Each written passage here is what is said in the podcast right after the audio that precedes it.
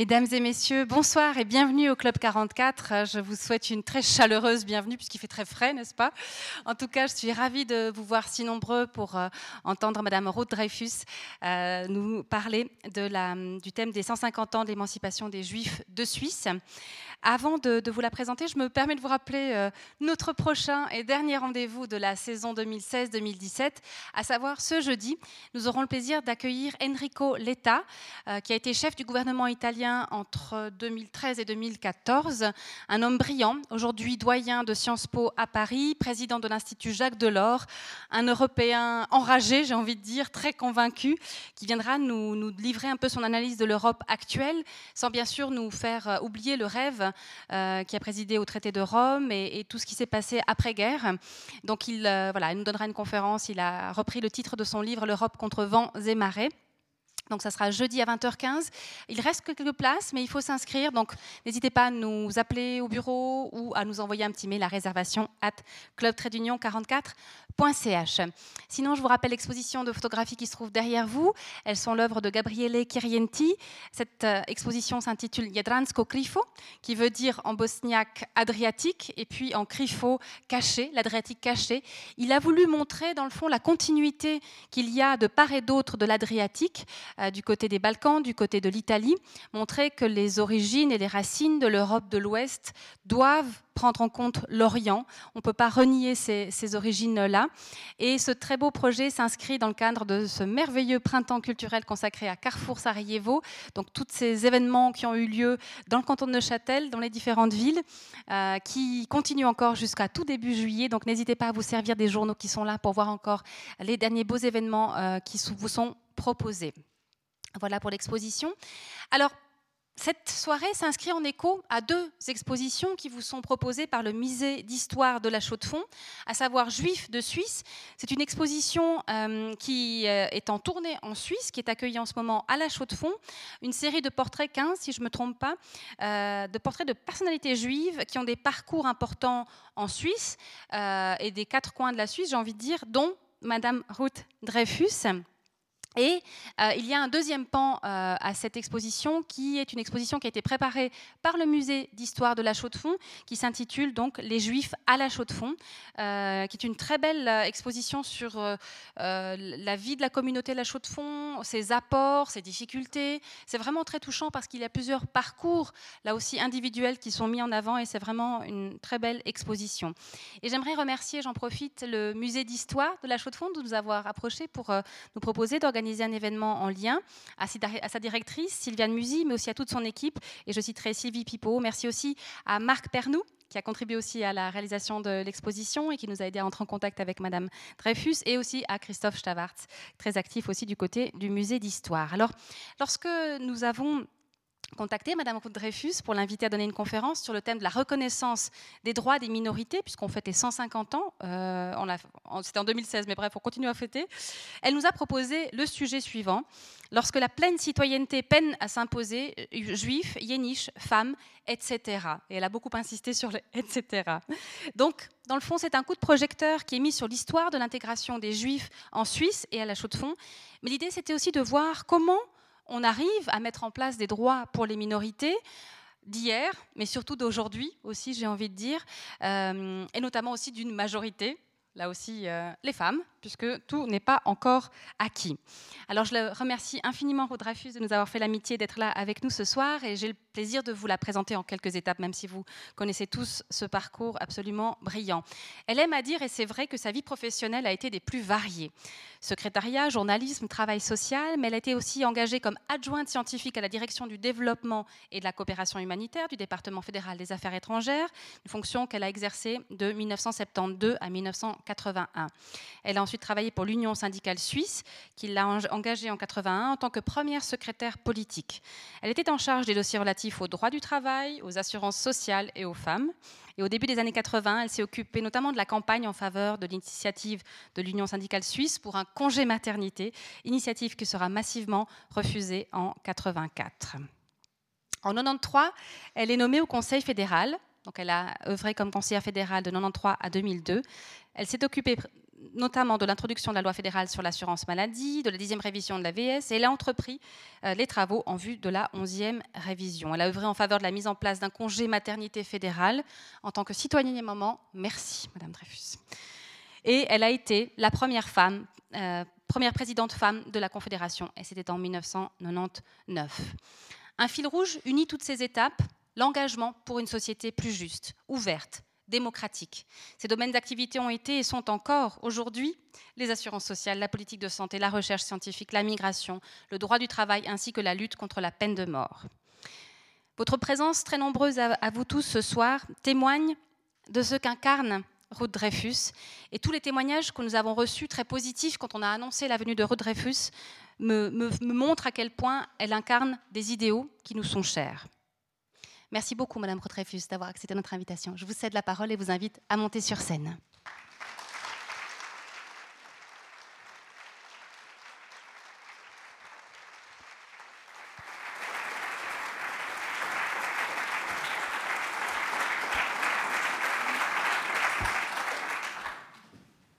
Mesdames et messieurs, quel beau public. L'invitation au Club 44 est un honneur autant qu'un plaisir. Merci à son comité, merci à la déléguée culturelle Marie-Thérèse Bonadonna, qui font vivre une institution remarquable. Une institution qui était née pour opposer à la folie nazie et à la guerre qui faisait rage à cette époque euh, autour de ce pays la volonté du vivre ensemble et la volonté de la raison. La conférence que j'avais été amenée à donner ici en 1994 portait déjà sur un thème proche de celui que nous allons aborder ce soir. Effectivement, j'ai un certain nombre d'obsessions, comme vous l'avez remarqué dans la présentation. À l'époque, il s'agissait de plaider pour l'acceptation de l'article 261 bis de la Constitution fédérale, la dite norme antiracisme, acceptée en 1994 par un peu plus de 54% des voix exprimées. Il sera encore souvent question de la Constitution fédérale ce soir, de l'histoire mouvementée de la Suisse moderne, si, si, elle est mouvementée, de lutte locale et d'influence étrangère. Merci, mesdames et messieurs, de votre présence et de votre intérêt. L'histoire mouvementée de la Suisse. Vous sauriez peut-être, mais le cours de notre pays n'a pas toujours l'aspect d'un long fleuve tranquille en particulier la période entre la fin de l'Ancien Régime, c'est-à-dire 1798, la fin d'un ancien régime qui est tombé parce que des gens de ce pays l'ont voulu, parce que c'était l'esprit du temps révolutionnaire et parce qu'il y avait aussi des troupes étrangères qui avaient envahi notre pays et qui avaient apporté euh, ces idées nouvelles. Entre donc la fin de l'Ancien Régime et la constitution qui fonde la Suisse moderne, en 1848. La Suisse a tout d'un torrent de montagne qui arrache sur son cours, bien sûr, les vieilles structures, mais qui fertilise aussi les plaines avec ses alluvions. Au moment de la chute de l'Ancien Régime, donc 1798, avec l'entrée des troupes révolutionnaires, la Suisse est, si vous me permettez ce terme affreux et anachronique, judenfrei. Et cela, en fait, depuis le XVe siècle. Deux villages d'Argovie font exception. Deux communautés juives ont reçu le droit d'y habiter, mais la plupart des activités économiques, à l'exception du commerce de bétail et du colportage, leur sont interdites. Tolérés vivants d'ailleurs dans ces villages, contre monnaie sonnante et trébuchante, ils ne le sont plus lorsqu'ils sont morts. C'est dans une île allemande du Rhin, achetée par les Juifs de cette vallée du Surptal, que mes ancêtres, mes ancêtres lointains ont été enterrés. Inspirés par les idées nouvelles venues de France, les Juifs du Surptal, donc de cette vallée verdoyante où se nichent les deux villages que je viens de mentionner, Endingen et Lengnau, dans lesquels chrétiens et juifs cohabitent depuis plus de deux siècles, s'adresse au gouvernement helvétique pour demander l'égalité. Le Parlement s'y oppose, la citoyenneté leur est refusée. Dans les temps troublés qui suivent, maints efforts, maints efforts sont entrepris par les Juifs eux-mêmes, J'ai appris que c'était en partie sous la conduite d'un dénommé Dreyfus, dont je ne connais d'ailleurs pas le degré de parenté que je pourrais avoir avec lui. Et bien sûr aussi, des mesures sont prises et des, pétitions sont organisées par leurs alliés progressistes, mais toutes les tentatives échouent au niveau fédéral, la citoyenneté étant de compétence cantonale. Après un demi-siècle de troubles internes, en partie joués des puissances européennes après une guerre civile, la Suisse se dote d'une constitution moderne en 1848. Elle a beau avoir été rédigée par les vainqueurs, les radicaux, elle vise à établir la stabilité et veille à l'intégration des cantons qui avaient conclu une alliance séparée, de Sonderbund. Les pères fondateurs de la nouvelle constitution veulent que la Suisse soit une nation, que la Confédération soit une famille de frères. Il faut admettre l'égalité des droits des confédérés Maintenir les inégalités choquantes qui existent aujourd'hui dans quelques cantons, ce serait aller contre le but qu'on se propose. Ceci était une citation. Il s'agit bien sûr en fait d'inégalités de traitement entre protestants et catholiques, entre citoyens des divers cantons. Il s'agit de créer autant que faire se pouvait un espace de droit commun. Il s'agit d'abolir les, barrières qui s'opposaient au libre établissement des Suisses sur tout le territoire de la Confédération et d'abolir ainsi les réglementations cantonales qui permettaient de ne pas admettre ou de renvoyer des confédérés dans leur canton d'origine. La libre circulation des personnes, et ce nom vous rappelle bien sûr et nous ramène à l'actualité, parce que c'est également aujourd'hui le cas dans l'Union européenne et les traités qui nous lient avec elle, la libre circulation des personnes suppose bien sûr l'interdiction de discriminer les ressortissants, aujourd'hui d'autres pays, membres de la même Union, à l'époque les ressortissants d'autres cantons. L'égalité des droits entre confédérés devait créer la citoyenneté suisse. Les Neuchâtelois, du coup, en vinrent à décider que si les Suisses originaires de n'importe quel canton qui s'était installé dans la principauté pouvaient participer aux décisions communales, les étrangers, qui l'étaient à peine moins que les confédérés, le pouvaient également. Et Neuchâtel accorde donc le droit de vote aux étrangers aux élections municipales dès 1849, qu'il a ensuite supprimé, puis réintroduit en 1875. Mais la Constitution de 1848 ne considère pas que les quelques 4000 juifs euh, qui habitent à ce moment-là la Confédération soient des citoyens à part entière. Il reste cantonné dans les deux villages argoviens que j'ai mentionnés tout à l'heure, et par exemple à Carouge, dans le canton de Genève, parce que Genève a été intégrée à la Suisse après l'avoir été à la République française une et indivisible, et que Carouge connaissait à ce moment-là déjà une communauté juive. Les cantons pouvaient continuer donc à s'opposer à la présence de juifs sur leur territoire, ils pouvaient continuer aussi à leur imposer des règles particulières acceptant les uns, considérés comme utiles, rejetant les autres, posant un certain nombre de conditions.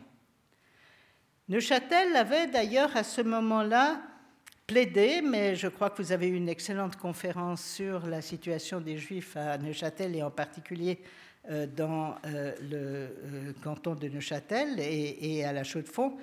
Et je regretterais bien sûr si dans mon exposé un peu général je faisais des erreurs que Marc Pernou pourrait immédiatement corriger, si nécessaire. en fait, Neuchâtel avait plaidé au moment de la, Constitution, de la discussion sur la Constitution, pour que euh, cette discrimination des non-chrétiens soit abolie. Mais la majorité des cantons, en particulier parce qu'ils craignaient que les Juifs s'installent sans restriction chez eux s'ils étaient autorisés à quitter le Surtal, ou à venir depuis l'Alsace s'y opposèrent. La liberté de culte et l'égalité des droits entre confédérés restaient également réservées aux chrétiens. En d'autres termes, et en résumé, la Constitution de 48, 1848, qui fonde vraiment la Suisse moderne, est encore une constitution clairement discriminatoire à l'égard des Juifs. Certains petits progrès se font, il y a un mouvement à l'intérieur, il y a des pressions de l'extérieur, j'y reviens, j'y reviens encore. Effectivement, le droit de vote fédéral et cantonal va être accordé aux Juifs en 1856. Encore une fois, huit ans après cette constitution moderne, on se rend compte qu'il y a une aberration à l'idée d'avoir une communauté ici qui ne jouit pas de droits au niveau fédéral et au niveau cantonal. Je reviendrai tout à l'heure sur le niveau communal, euh, en particulier dans la commune dont je suis originaire, c'est-à-dire un des deux villages du Sourptal que j'ai évoqué. La Suisse avait réussi en 1848 une révolution réprimée partout ailleurs en, Europe. Elle avait réussi à se doter d'un régime politique à la fois stable et capable d'évoluer.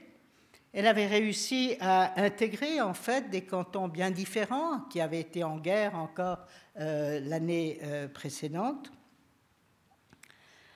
Mais la façon dont elle traitait la minorité juive marquait le pas par rapport à une évolution internationale, euh, en d'autres termes, à une révolution dans les autres pays européens en particulier. Le président de la Confédération, Jacob Dubs, le formulait ainsi en 1864 Si nous regardons le monde autour de nous, nous devons constater avec honte que nous sommes seuls en ce qui concerne la question juive, ou alors que nous sommes en compagnie d'autres États ce qui est encore pire que d'être seul. En d'autres termes, il faisait allusion bien sûr à des pays encore plus discriminatoires que euh, la, Suisse elle-même, mais les voisins, eux, avaient franchi le pas d'accepter la pleine citoyenneté euh, des communautés juives. Cette seconde moitié du XIXe siècle a vu se développer une globalisation économique et une mobilité démographique de grande ampleur. Je crois d'ailleurs que justement la Chaux-de-Fonds en est un bon exemple. Les frontières de la Suisse s'ouvrent à des ressortissants d'autres pays, mais à condition qu'ils ne soient pas juifs.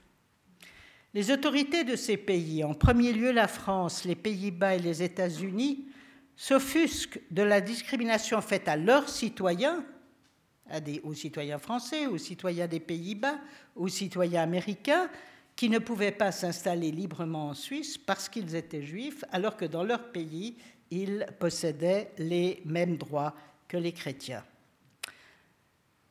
Ces pays, et en particulier la France, insistent pour que cette discrimination soit enfin abolie en particulier des règles antisémites, clairement antisémites, euh, décidées par euh, des cantons suisses, suscitent euh, la colère et l'intervention, entre autres, de Napoléon III.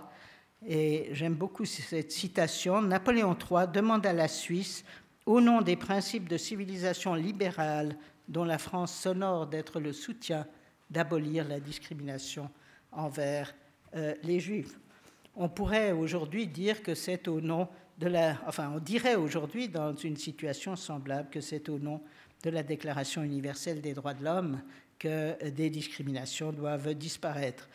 Ce ne sont pas seulement nos voisins, d'ailleurs, qui euh, interviennent auprès de la Confédération en particulier euh, contre des règles antisémites et qui limitent, encore une fois, l'établissement des Juifs dans certains cantons. Même la Perse s'y met. Mais le Conseil fédéral craint le vote des citoyens et des cantons. Il n'ose pas se lancer dans la réforme constitutionnelle qui donnerait aux Juifs le libre établissement dont jouissent nombre d'étrangers, encore une fois, à condition d'être chrétiens. Jusqu'au moment où la France et les Pays-Bas posent comme condition à la conclusion d'un traité de commerce dont la jeune industrie suisse a un urgent besoin, la conclusion parallèle de traités de libre établissement incluant les citoyens juifs de la France et des Pays-Bas. Ce sont les leurs, donc, qui doivent bénéficier de la liberté d'établissement. D'une liberté d'établissement que les juifs suisses n'ont pas encore euh, vu être accordée.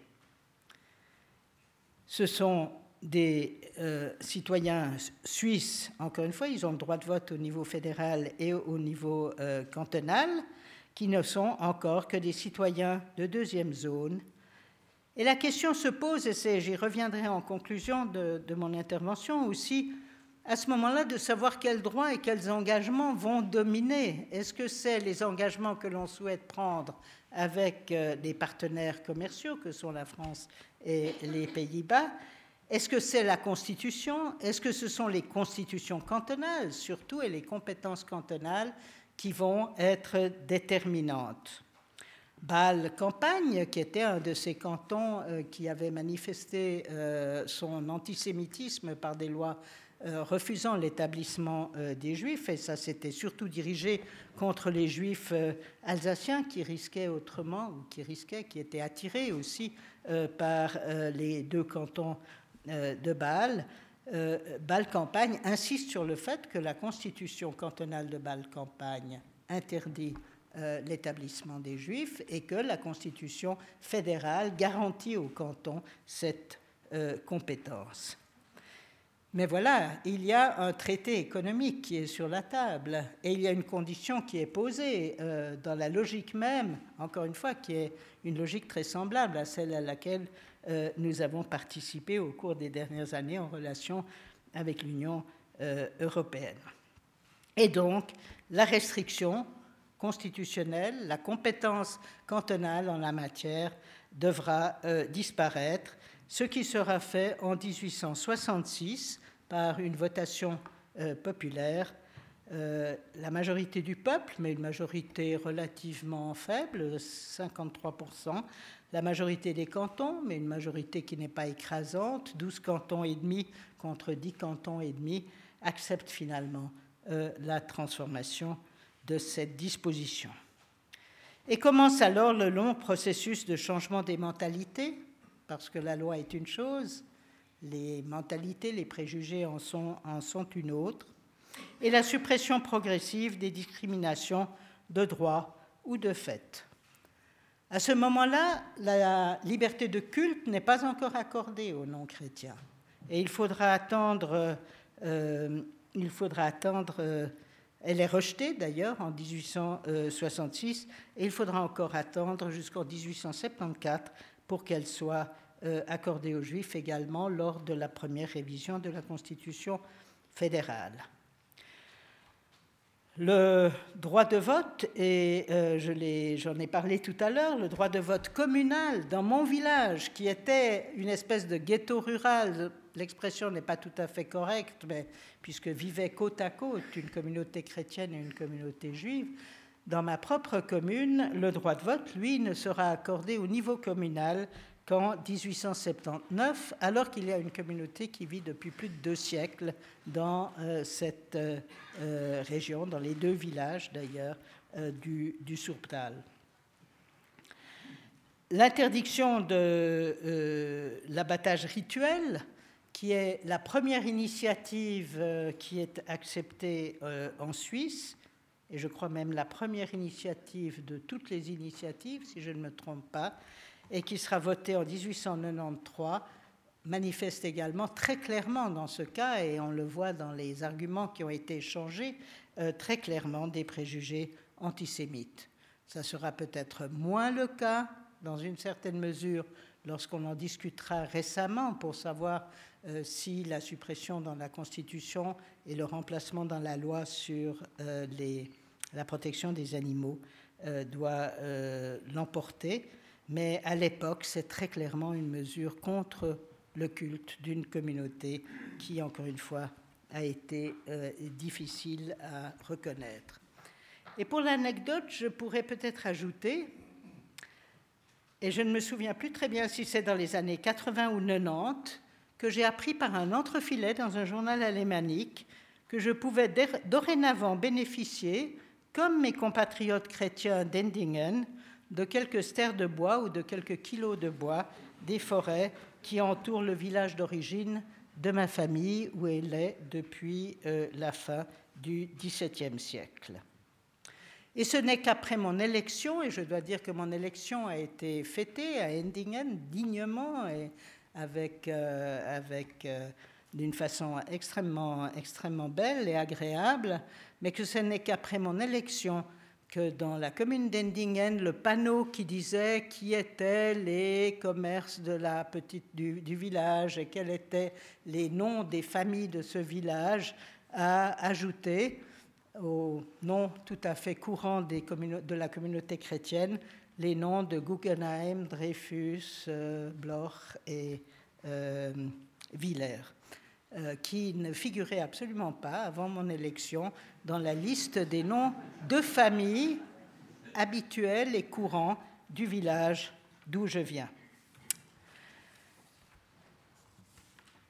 Je crois que j'ai accepté très volontiers de parler de, cette, de cette histoire à cause de ce qu'elle représente pour moi, non pas pour moi en tant que descendante de cette communauté juive d'Endingen, non pas comme euh, euh, liée historiquement à la communauté, euh, à l'histoire juive ou à la communauté. On parlait tout à l'heure des juifs athées, je dois avouer que je le suis, donc je ne suis pas non plus membre directement d'une communauté juive. C'est pas c'est pas ça qui m'a qui me bouleverse chaque fois que je repense à, cette histoire. C'est bien sûr les parallèles.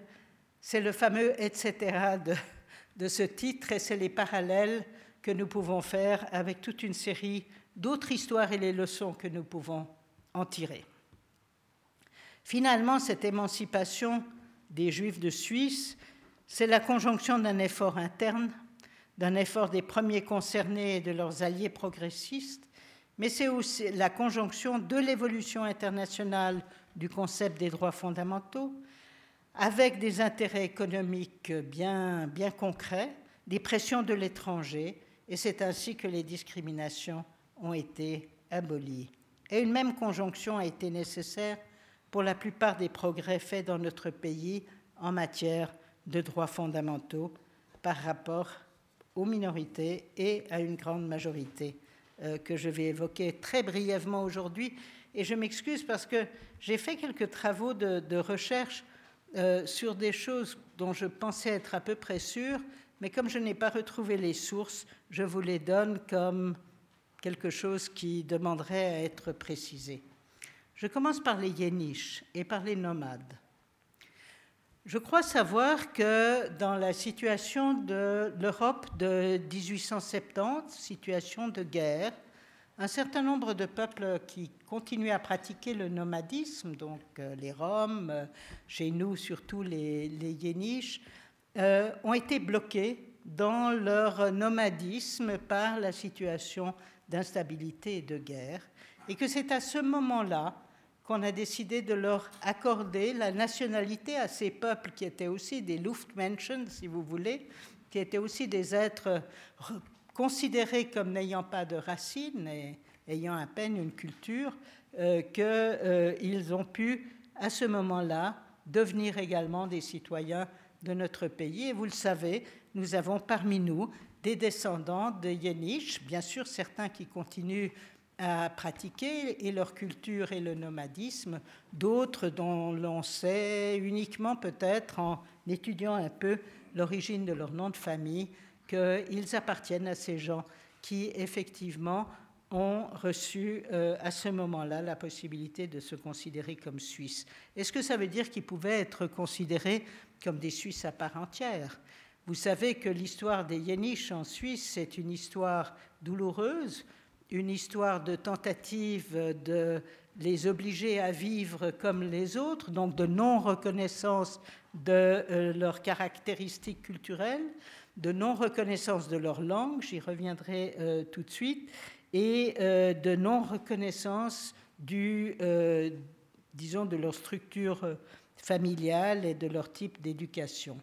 Vous vous rappelez sans doute l'histoire des enfants de la Grande Route, des enlèvements d'enfants à des familles yéniches, de façon à ce qu'ils soient, à ce qu'ils deviennent justement des bons Suisses, et euh, de ce fait leur placement en institution, leur placement dans des familles euh, d'accueil, et la douloureuse histoire de cette tentative d'arracher au fond de leur cœur et de leur esprit leur culture propre.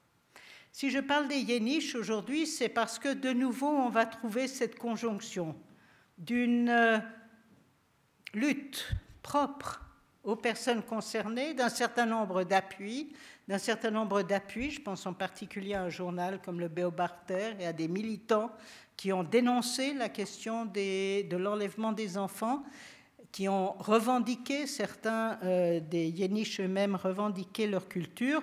Et là, de nouveau, la conjonction avec euh, des pressions de l'extérieur, ou en tout cas, disons, des législations ou des réglementations extérieures, nous sommes toujours en train de nous poser la question en Suisse de savoir comment reconnaître pleinement la culture yéniche, qui est une culture suisse, comment reconnaître la langue yéniche, qui est une langue euh, suisse. Et je me rappelle que lorsque j'étais au Conseil fédéral, la Suisse hésitait de euh, ratifier une convention internationale sur les peuples autochtones, que la Suisse hésitait d'ailleurs à se rattacher aussi aux règles du Conseil de l'Europe sur les minorités nationales à cause de ce qu'elle appelait le problème yéniche. En d'autres termes, c'est certainement un des groupes culturels de notre pays qui a encore euh, à, se, battre pour la reconnaissance culturelle, linguistique et euh, le mode de vie euh, qui, qui leur est propre. Les femmes. Le droit de vote, nous nous battons depuis, nous nous sommes battus pendant un siècle pour l'avoir. Et les militantes ont, les unes après les autres, génération après génération, avec là aussi des alliés progressistes, des hommes qui euh, se battaient à leur euh, côté, euh, militaient pour le droit de vote des femmes. Lorsqu'il s'est agi, et bien sûr c'est une autre histoire et il serait trop long de la développer, mais ce que je voulais citer, c'est de nouveau le lien avec la réglementation internationale. Lorsque la Suisse a envisagé de ratifier euh, enfin d'entrer dans le Conseil de l'Europe et de ratifier donc la Convention euh, des, droits, euh, des, droits de l'homme européenne. Le Conseil fédéral en particulier et les partis politiques se sont trouvés face à un dilemme. Ça faisait un peu chenille d'essayer d'entrer dans le Conseil de l'Europe sans avoir le droit de vote des femmes.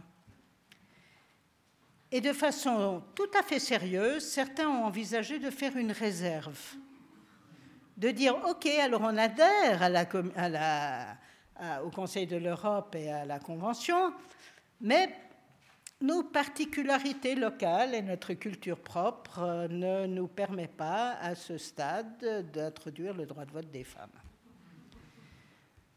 Il est clair que cette idée a paru finalement quand même un peu saugrenue et que c'est à ce moment-là aussi que l'on a décidé de resoumettre en votation populaire euh, le droit de vote des femmes.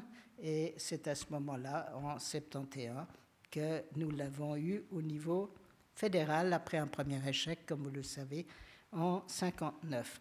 Donc là aussi, bataille à l'intérieur, des alliés qui euh, se battent aux côtés des femmes et une évolution internationale du concept des droits fondamentaux et peut-être aussi d'ailleurs des intérêts économiques à intégrer les femmes davantage dans la société, en particulier dans le monde du travail. Et donc, euh, les femmes, elles aussi, deviennent citoyennes après, parce que je ne crois pas que l'on puisse dire qu'elles l'étaient pleinement sans avoir les droits civiques que les hommes avaient. Je pourrais citer encore beaucoup d'autres exemples. Les réfugiés, la loi sur l'asile est très clairement le résultat d'une convention internationale sur l'asile, qui elle-même est le résultat de, je dirais, de, l'horreur et de la honte sans doute ressentie par les pays après la Deuxième Guerre mondiale pour une politique qui avait fermé la porte euh, aux réfugiés les plus, les plus menacés. Les saisonniers. C'est également au nom de la règle internationale du regroupement familial que le statut des saisonniers est devenu insupportable pour la Suisse, insupportable face à nos partenaires internationaux. C'est chaque fois, encore une fois, la conjonction d'un effort interne et d'une évolution des droits fondamentaux et des pressions de l'étranger, en particulier dans ce cas des pays d'origine des saisonniers, qui ont permis d'abolir un statut qui était effectivement euh, discriminatoire. Et quand j'ai ajouté le etc., c'était bien sûr, et à la suite justement de ce que je viens de dire sur les saisonniers, euh, bien sûr, la question aujourd'hui du droit de vote des étrangers, de l'intégration des personnes qui vivent à nos côtés, qui travaillent à nos côtés, qui font de la Suisse ce qu'elle est aujourd'hui. J'aimerais terminer par une question d'actualité. Vous savez qu'une initiative que l'on appelle d'autodétermination a été déposée il y a une dizaine de mois. Cette initiative dit en fait que nous ne voulons pas de juges étrangers. C'est une initiative qui veut s'opposer à ce qu'un droit international puisse euh, prévaloir sur des décisions nationales, même si ces droits ont été eux-mêmes acceptés par le peuple ou par le peuple et les cantons à travers des traités et des adhésions à des conventions internationales. En songeant donc au rôle qu'a joué l'émergence de droits fondamentaux universels, en songeant à la façon dont ces règles ont suscité de progrès en Suisse, en nous rappelant d'ailleurs également que notre pays a été l'origine lui-même de normes plus humaines dont il souhaitait qu'elles soient acceptées par d'autres pays. Et là, je fais très clairement allusion, et dans cette cité ouvrière, cela compte, à la loi sur le travail, d'abord cantonale euh, à Glaris, ensuite fédérale, et les efforts que la Suisse a faits, euh, je pense là au congrès de, de Berlin, de façon à ce que les autres pays acceptent aussi la norme de protection de la santé des travailleurs, que ce soit le travail des enfants, que ce soit le travail de nuit, que ce soit le travail avec les bougies, les, les allumettes au phosphore, tout ceci était un effort de créer au niveau international le cadre qui permettrait à la fois de sauvegarder la dignité et la santé des personnes, mais également de euh, créer des conditions économiques d'une compétition plus loyale entre les différents pays européens. Oui, nous pouvons être fiers d'avoir contribué aussi au droit international. Nous l'avons fait aussi avec le droit humanitaire. Pensez tout simplement à la Croix-Rouge et à ses différentes conventions internationales. Pensez aussi, pour euh, citer une organisation qui m'est particulièrement chère, à l'appel de Genève, au Geneva Call, qui a décidé courageusement d'aller voir des acteurs, non des acteurs armés non étatiques pour leur proposer aussi des conventions, pour les intégrer dans un système international de protection contre les violations euh, des droits de la guerre.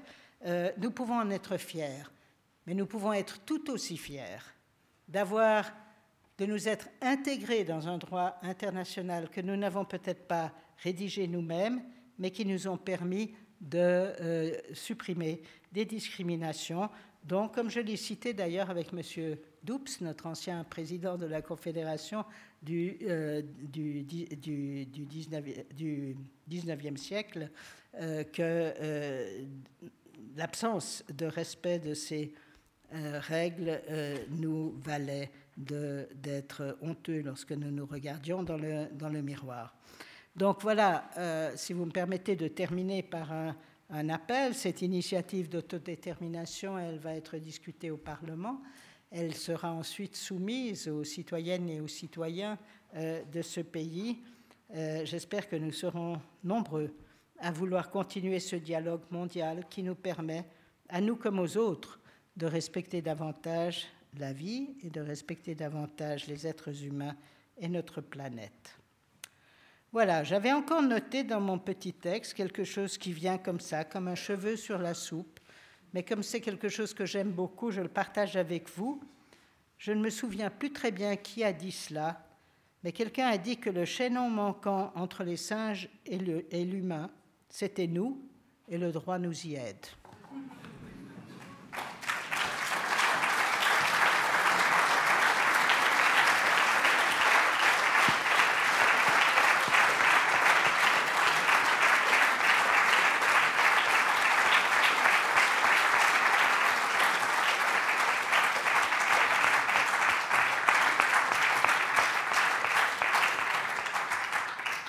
Merci beaucoup à Madame Ruth Dreyfus pour ce parcours euh, à travers l'histoire de la reconnaissance des droits des minorités.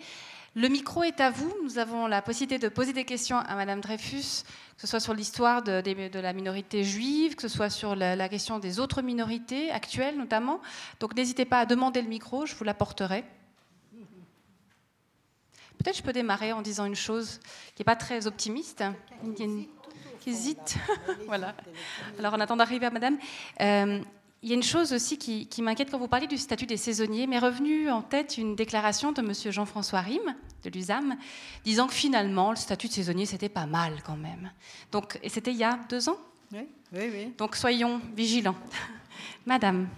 Je vous rappelle donc que la question du statut du saisonnier en particulier était celle de l'interdiction du regroupement familial, celle qui obligeait des personnes à se séparer de leurs femmes, de leurs enfants pendant les neuf mois, seulement où ils étaient autorisés à être en Suisse, les trois mois euh, où ils étaient priés de, partir, euh, ne nous regardaient plus. Euh, c'est donc vraiment la, règle même, le droit à la vie et de famille qui était dans ce cas la raison pour laquelle, sur le plan du droit international, le statut du saisonnier était, est et restera toujours inacceptable. Bonsoir Madame Dreyfus et merci pour votre conférence. J'aimerais que vous nous expliquiez, si vous pouvez, votre nom, parce que j'entends toujours les Dreyfus, c'est les trois pieds. Et ça me, ça m'horripile. Et je ne sais pas si vous savez d'où vient votre nom. Euh, j'ai entendu que vous dites Endingen, Lengnau, tout ça. Mais la vraie origine de votre nom, et j'aimerais qu'aujourd'hui, tous ceux qui sont là, ils puissent corriger votre trois pieds qui ne sont vraiment pas l'origine de votre nom. Et si vous ne le savez pas, j'aimerais l'expliquer pour que tous ceux qui quittent la salle, ils ne disent plus jamais trois pieds. Bon, alors je ne suis pas aussi intolérante que vous, madame. Euh, je trouve que le trépied, euh, c'est le meuble le plus stable que vous puissiez imaginer. Euh, si vous faites une table, il risque toujours d'y avoir un pied plus court que l'autre. Et si vous essayez de, régler le problème et que vous coupez chaque fois à un bout euh, les pieds qui vous paraissent les plus longs, à la fin, vous risquez de poser le plateau de la table par terre. Donc euh, le trépied en, en, soi ne me gêne pas. Et d'ailleurs, mon père a fait quelque chose qui n'était pas du tout traditionnel. Il a fabriqué une espèce d'armoirie familiale qui figure d'ailleurs sur sa tombe et qui est un lion debout sur un trépied. Donc euh, trois pieds, trépied, euh, c'est d'ailleurs aussi, euh, ça a été longtemps un de mes pseudonymes, tripet, pour, pour écrire des articles que je ne pouvais pas signer de mon nom. Maintenant, plus sérieusement, Dreyfus, vous savez que dans l'hébreu, on n'a pas de voyelle, enfin, ou très peu de voyelles. Il y a une lettre qui, qui sert de voyelle, mais les autres, euh, les, les, autres signes, les autres lettres sont des consonnes. Et de ce fait, euh, il est toujours difficile de lire l'hébreu parce qu'on n'a que les consonnes et parfois, grâce encore à une des lettres, on sait qu'il y a un i quelque part, mais c'est à peu près la seule chose que l'on que l'on sait. Donc le, nom de Dreyfus est forcément une euh, déformation d'un nom euh, qui a été écrit en hébreu, c'est-à-dire avec des consonnes et très peu euh, de lettres. J'ajoute d'ailleurs que les consonnes D et T sont les mêmes et que d'autres S et CH sont aussi les mêmes. Donc, vous voyez que c'est très facile à lire l'hébreu. Hein il faut, un peu d'imagination pour arriver à, Et il faut surtout connaître les racines des mots pour savoir euh, ce que ça signifie. Donc voilà. Alors Dreyfus, ça pourrait être Treves et ça pourrait être Trius. On ne sait pas très bien quel était à l'origine, justement, dans l'écriture hébraïque ce nom. Il est vraisemblablement le nom d'origine d'une famille et euh, le problème, c'est qu'on ne sait pas quelle est exactement l'origine. Alors, selon le musée de la diaspora, euh, il y a vraisemblablement deux origines. J'entends, il y a deux origines qui semblent les plus importantes. C'est soit Troyes en Champagne, qui était une grande communauté juive, soit Trèves en, en Allemagne. Certains pensent aussi que c'est Trévise. Et moi, j'aimais mieux parce que Trévise, c'est c'est plus sympa au point de vue cuisine et au point de vue climat. Mais donc voilà, une longue pérégrination d'une famille. Euh, et encore une fois, c'est soit la Champagne, soit la Rhénanie, vraisemblablement. Et c'est finalement l'installation le long du Rhin que ce soit en Alsace, que ce soit en Allemagne, que ce soit au sud de l'Allemagne. Et mes, mes parents, j'entends mes parents lointains, ceux qui sont venus à Endingen, à la fin du XVIIe siècle, venaient soit du sud de l'Allemagne, soit de l'Alsace. Madame souhaitait apporter un petit complément. Peut-être que vous pouvez ajouter quelque chose, Madame. Je vous remercie beaucoup parce que euh, d'après mes, mes, recherches, parce que je me suis beaucoup intéressée à ça, je vais faire un parallèle avec la famille Spira, euh, que vous connaissez tous dans le Jura, et qui viennent de Spire. Et justement, la famille Trevou, euh, Dreyfus vient de Trevus, qui est le génitif de Trayor, de, le te est devenu de. Et, c'est pour ça que j'aimerais que quand on pense, on parle de votre nom, on voit plus Trève, Trayor ou Trevus en latin, comme la famille Spira qui était à Porrentruy, qui vient de Spire ou de Speyer. Donc, euh, c'est voilà, c'est toute une histoire que Napoléon a imposée. Mais je ne veux pas aller plus loin, mais je vous remercie beaucoup. Vous avez, vous avez, tout à fait raison. Et très souvent, très souvent, les noms juifs, et alors c'est très clair lorsqu'on parle de l'Italie, parce que là, il n'y a pas eu de déformation des mots, très souvent, les noms juifs sont, euh, traduisent l'origine géographique, enfin la ville d'où euh, vient cette famille. Ça me fait d'ailleurs penser à quelque chose qui me touche toujours beaucoup. Hein. Euh, le peuple juif est un peuple nomade, euh, mais il s'est enraciné souvent pendant des siècles à un endroit et parfois il a dû quitter cet endroit. Parfois euh, des catastrophes l'ont chassé d'un lieu où il était très fortement implanté, où il avait partagé avec ses voisins des, enfin, eu avec ses voisins des échanges et des créations culturelles communes. Et je suis toujours très touchée par la nostalgie, euh, par l'amour profond que portent euh, des communautés juives de leur origine lointaine, non pas d'une origine biblique, mais d'une origine de cette longue pérégrination euh, qui a duré, encore une fois, euh, plus, de, plus de 2000 ans. Et quand je pense à, à ce que représente le ladino euh, pour les juifs séfarades et leur enracinement et leur nostalgie de cette Jérusalem qui était l'Espagne, mais quand je pense aussi aux juifs des Balkans, qui, pleure encore euh, Sarajevo, la ville multiculturelle, ou Thessalonique, la ville euh, où les communautés étaient aussi habituées à vivre ensemble. Et quand on pense que ce que ça, comment dire, l'arrachement que cela a constitué, dont on trouve encore des traces aujourd'hui, considérer que les Juifs sont des êtres qui ne savent pas s'enraciner, sont des êtres justement comme les Allemands les appelaient des Luftmenschen, me paraît particulièrement faux. Vous évoquiez Trévise, je ne sais pas si c'est le symbole de la ville accueillante hein, quand même, par les temps qui courent. À Trévise, le, maire de Trévise, à un moment donné, a, fait enlever euh, les bancs publics parce qu'il trouvait que ça, ça, ça, favorisait voilà, le, l'oisiveté des étrangers. Charmant. Question? Je pensais au climat surtout, euh, pas politique. Tout à fait, je, suis d'accord. Euh, j'avais une question dans, la, très belle exposition justement des Juifs de Suisse qui est présentée au musée d'histoire. Il y a des réflexions qui sont faites par les personnalités qui ont été retenues, certaines intéressantes, comme par exemple quelqu'un qui dit ben, j'aimerais bien que dans la religion juive on donne une autre place à la femme. Parler des là, pour le coup c'est pas une minorité mais une majorité. Je trouvais intéressant.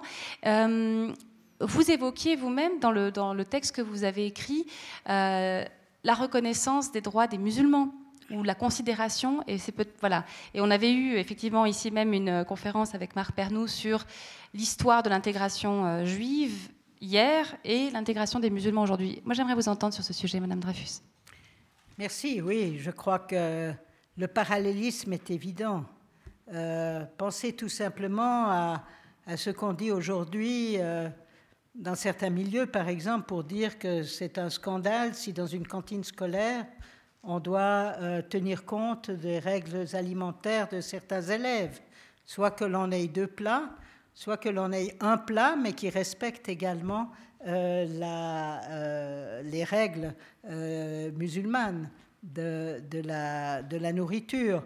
J'entends il y a effectivement la même, le même rejet, si l'on veut, de la différence que l'on vit aujourd'hui face aux, aux, musulmans, qui, comme vous le savez, alors représentent une minorité beaucoup, beaucoup plus importante que celle des juifs puisqu'ils sont à peu près 400 euh, 000 actuellement en Suisse, alors que les juifs qui s'affirment juifs euh, sont 18 000, si je me rappelle bien le, dernier chiffre euh, statistique.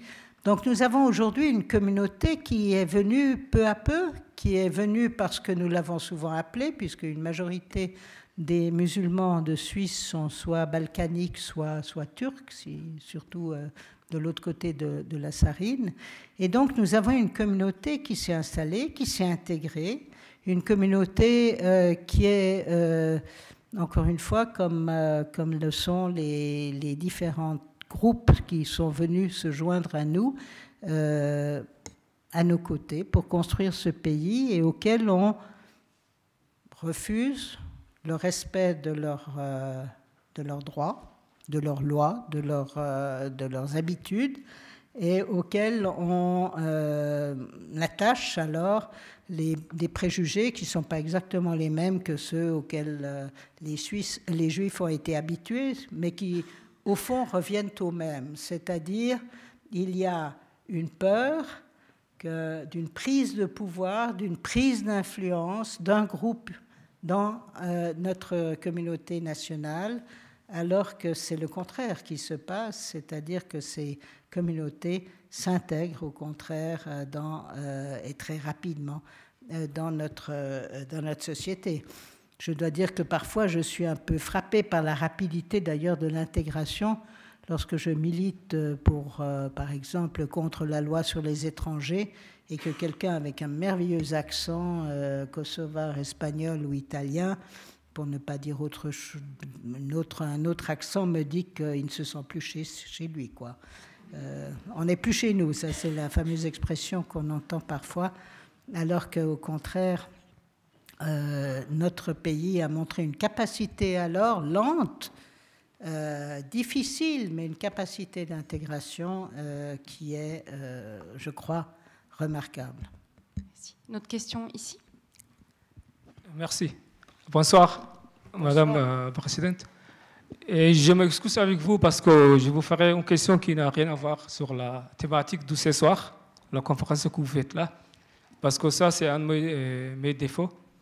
Mais même euh, mes amis ils me disent tout le temps euh, on parle une chose et tout parle autre chose. Alors, vous, êtes, que vous êtes une battante, comment dire, une personne qui lutte dans différents comment dire, euh, euh, thématique qui concerne l'être humain. J'aimerais savoir si vous vous engagez euh, pour améliorer la relation qui existe entre la Palestinienne et l'Israélienne. Parce que chaque fois que moi j'entends le nom d'Israël, la première chose qui m'arrive dans la tête, c'est la Palestine. Parce que quand je suis né, la première chose que j'ai écouté la radio, c'était une des premières choses euh, j'ai entendu la radio, c'était le problème entre la Palestinienne et l'Israélienne. Et maintenant que je suis un adulte, très adulte, le problème il est là. Et le monde a failli euh, trouver une solution à ce problème. Et moi, je pense que beaucoup de problèmes qui existent dans notre, euh, dans notre univers, l'origine, c'est ce problème-là. Alors, est-ce que la communauté juive israélienne, je veux dire, euh, dit Suisse, elle s'engage pour euh, contribuer à améliorer la relation entre oui, Excusez-moi, monsieur, je crois qu'on a un peu de peine à vous comprendre. Je ne sais pas si c'est le micro, euh, mais je crois avoir compris votre question, enfin, ou votre, votre remarque. je ne veux pas vous interrompre, mais effectivement, même moi qui, peux à peu près vous voir, au fond de la salle, j'ai de la peine à comprendre exactement chacune de vos phrases. Donc si je comprends bien, la question que vous soulevez ou la remarque que vous faites, c'est le lien entre euh, la communauté juive de Suisse, si j'ai bien compris, et Israël, enfin, ou la... Par rapport au conflit euh, israélo-palestinien. Oui, euh, j'ai bien compris ça, mais justement, c'est un autre pays, Israël, c'est pas la Suisse.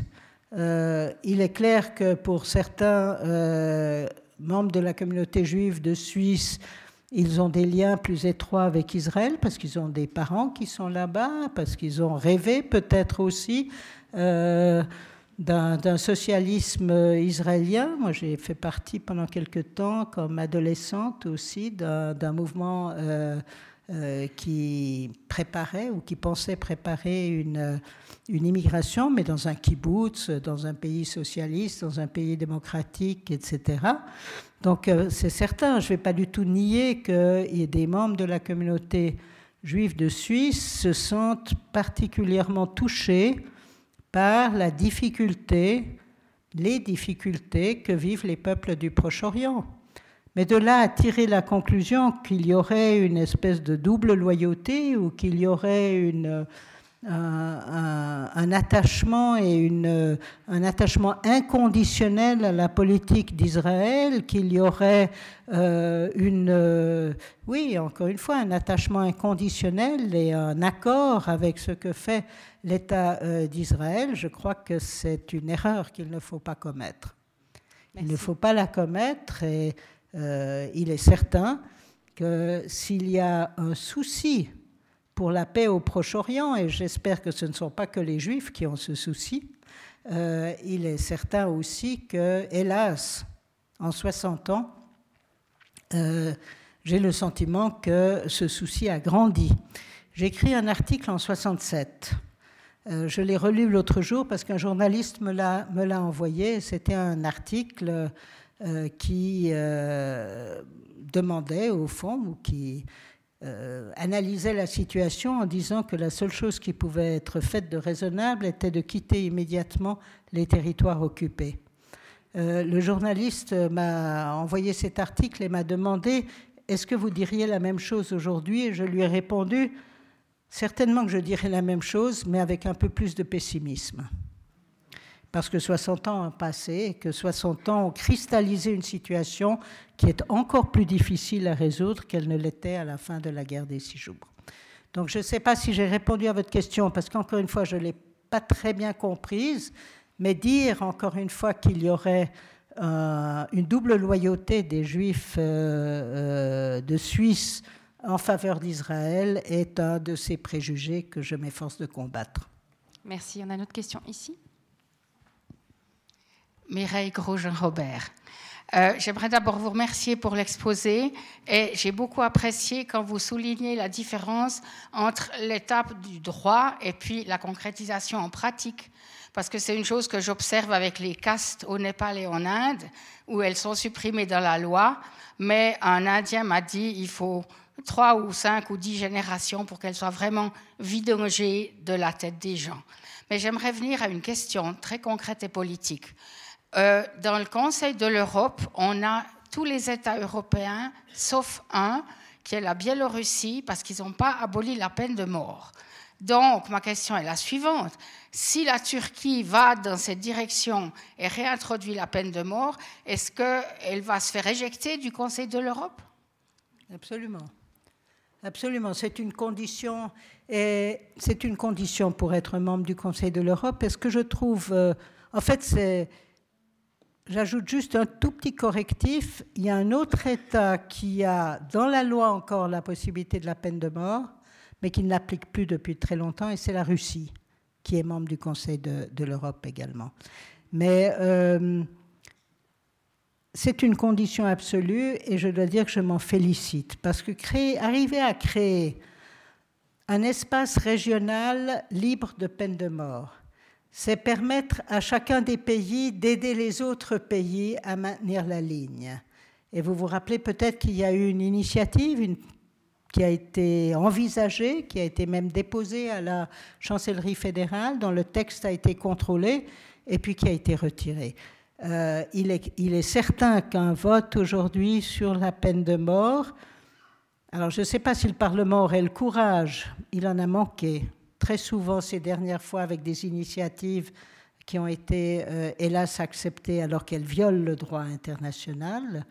Euh, j'espère que cette fois-ci, dans ce cas de figure, le Parlement accepterait de considérer que cette initiative n'est pas recevable parce que elle entraînerait automatiquement la sortie de la Suisse du Conseil de l'Europe. Donc ça ne serait pas l'unité de la matière qui est un des principes qui doit être retenu. Mais j'aurais pu dire la même chose de l'initiative sur euh, euh, l'expulsion des criminels, j'aurais pu dire la même chose sur l'initiative aujourd'hui aussi dont on discute encore sur l'immigration de masse puisqu'elle contredit des engagements que nous avons pris sur le plan international.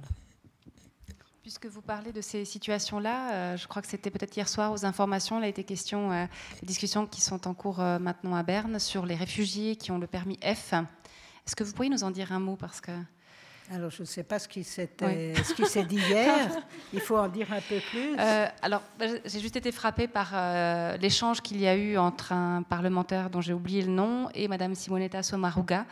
Euh, la personne, je crois, qui était du parti de l'UDC, disait qu'il fallait vraiment faire la différence avec tous ces, migrants et ces réfugiés entre la migration économique et le vrai statut de réfugié.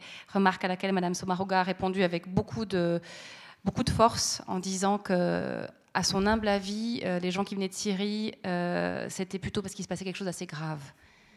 C'était, vraiment, voilà, c'était la remarque du monsieur était un peu indécente. Donc voilà, je sais pas, voilà, mais sinon c'est pas, pas grave. Non, je, peux difficilement commenter quelque chose que je n'ai pas entendu, mais il est certain que le, statut de, de réfugié euh, que nous avons en Suisse et je crois en suivant d'ailleurs les règles internationales, n'est pas accordé à tout le monde qui est en danger de mort ou dans un danger général dans son pays lorsqu'il y a justement des faits de guerre.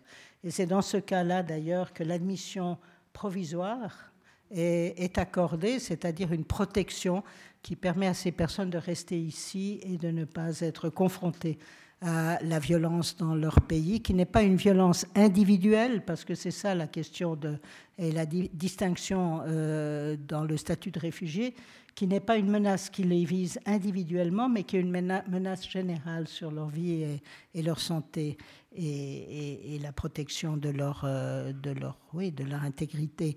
Et donc, euh, nous avons ce statut qui n'est pas un statut de réfugié, mais qui est un statut d'admission provisoire mais qui euh, finalement euh, conduit également, mais malheureusement la loi sur les étrangers a durci un peu les conditions, qui peut conduire alors aussi ensuite au permis euh, d'établissement.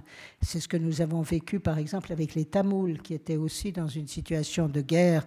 avec une menace, enfin plus qu'une menace, hein. il y a eu des centaines de milliers de morts pendant la guerre au Sri Lanka, euh, mais qui ont reçu des admissions provisoires avant de devenir maintenant de vaillants Suisses. J'en connais plusieurs qui ont des responsabilités politiques élevées et Dieu merci, on les a avec nous. quoi. Ils sont avec nous. Merci.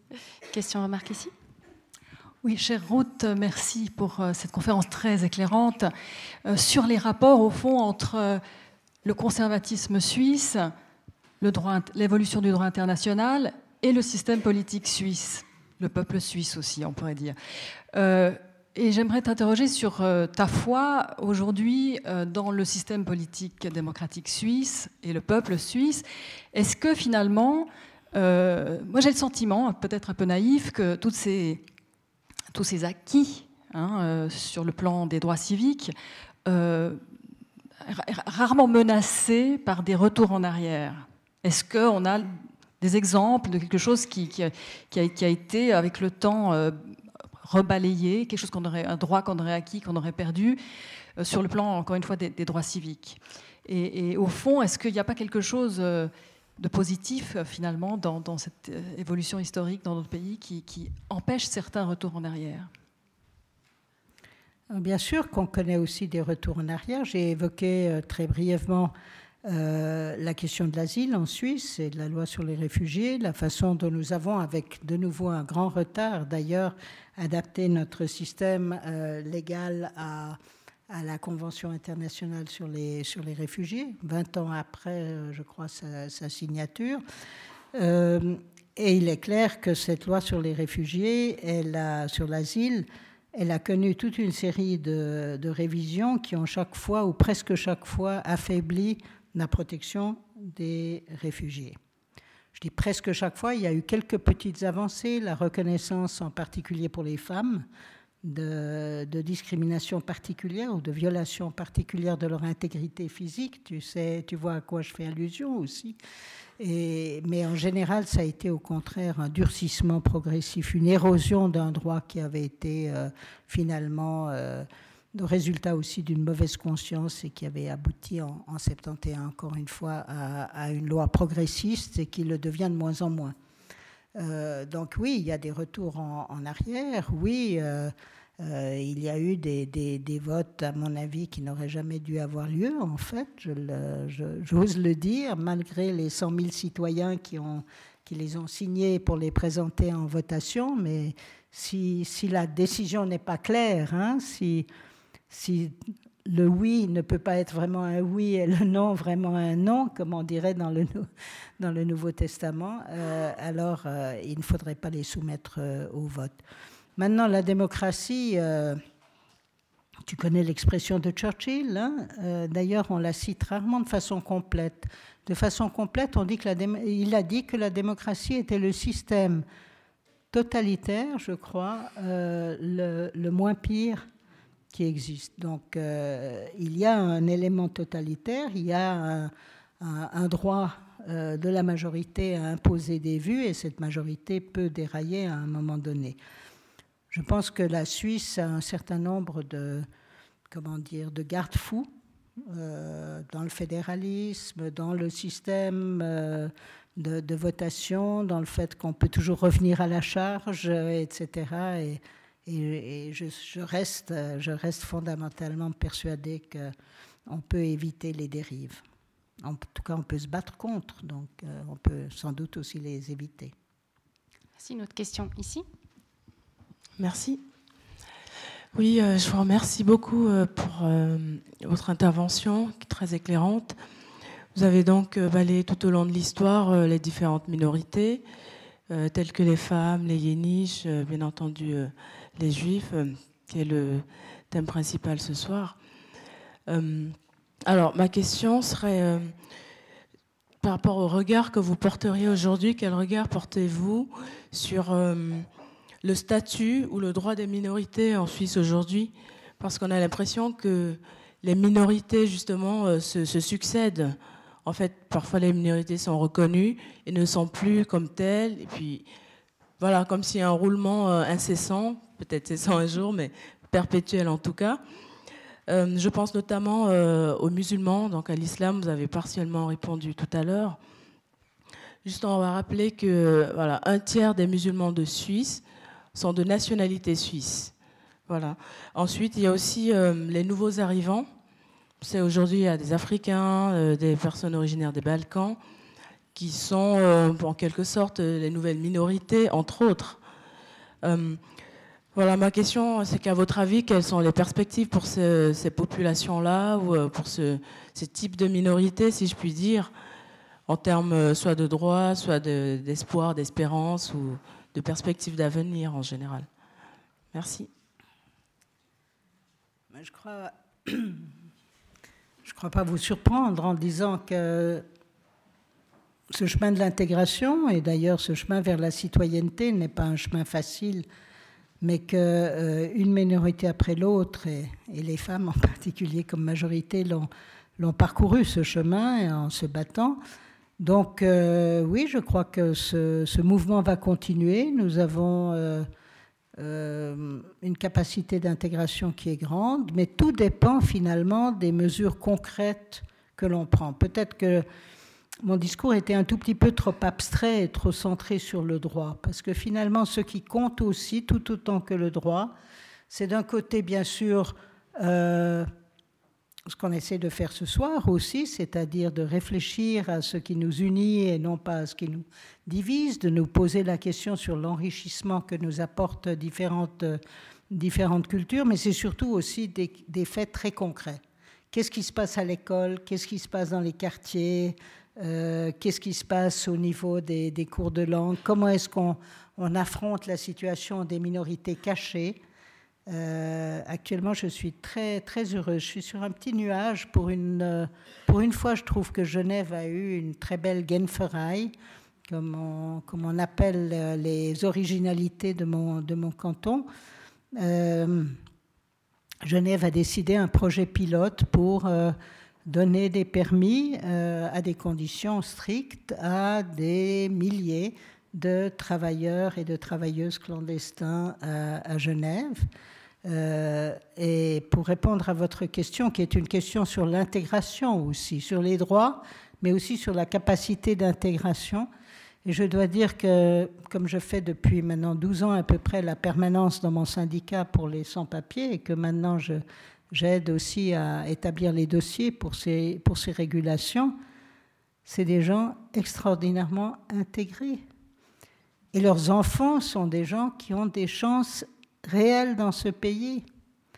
Ces femmes de ménage que nous avons à Genève, qui viennent d'Amérique latine ou qui viennent de Philippines, elles sont dans notre communauté et leurs enfants vont à l'école et leurs enfants vont à l'université. C'est cela qui compte. C'est les choses concrètes. C'est le refus aussi que nos villes se transforment en, en communautés juxtaposées. Euh, que des quartiers deviennent des quartiers euh, liés à une communauté particulière. On a la chance d'ailleurs, à cause de notre histoire de la migration, de ne pas avoir des communautés qui se sont cristallisées dans l'immigration, comme c'est le cas en France, dans les banlieues, comme c'est le cas en Angleterre. Nous avons eu la chance, pour toutes sortes de raisons qu'il serait trop long de développer ici, d'avoir une migration extrêmement hétérogène et d'avoir des quartiers extrêmement hétérogènes. Bien sûr que c'est des quartiers, il y a des quartiers riches et il y a des quartiers pauvres, et comme par hasard, la couleur est peut-être pas tout à fait la même, ou euh, le niveau de vie n'est pas le même. Mais nous avons effectivement une immigration qui a été et qui est encore suffisamment diverse pour que ces différentes communautés qui arrivent et ces différents individus qui arrivent euh, s'intègrent. Donc euh, oui, mais bien sûr que je suis aussi euh, pour le droit de vote communal, en tout cas cantonal, et pourquoi pas fédéral. Donc j'entends ce chemin vers la citoyenneté, je le vois bien sûr élargi à ces nouvelles communautés. Je ne sais pas s'il y a encore des questions? Il nous reste quelques minutes. Si ça n'est pas le cas, je remercie infiniment Madame Ruth Dreyfus parce que sa conférence, mais aussi sa posture, euh, le fait de ne jamais lâcher, de toujours maintenir haut les, idéaux et, de, et vraiment d'en faire une force, euh, bah, c'est un peu aussi un point de repère pour nous, citoyens, au quotidien. Et vraiment, je vous remercie du fond du cœur. Et puis, ben, je vous remercie aussi de votre participation. Et puis, le bar est ouvert. On peut encore prolonger quelques petites discussions. Merci à tous. Et puis, peut-être rendez-vous à jeudi. Au revoir. Merci.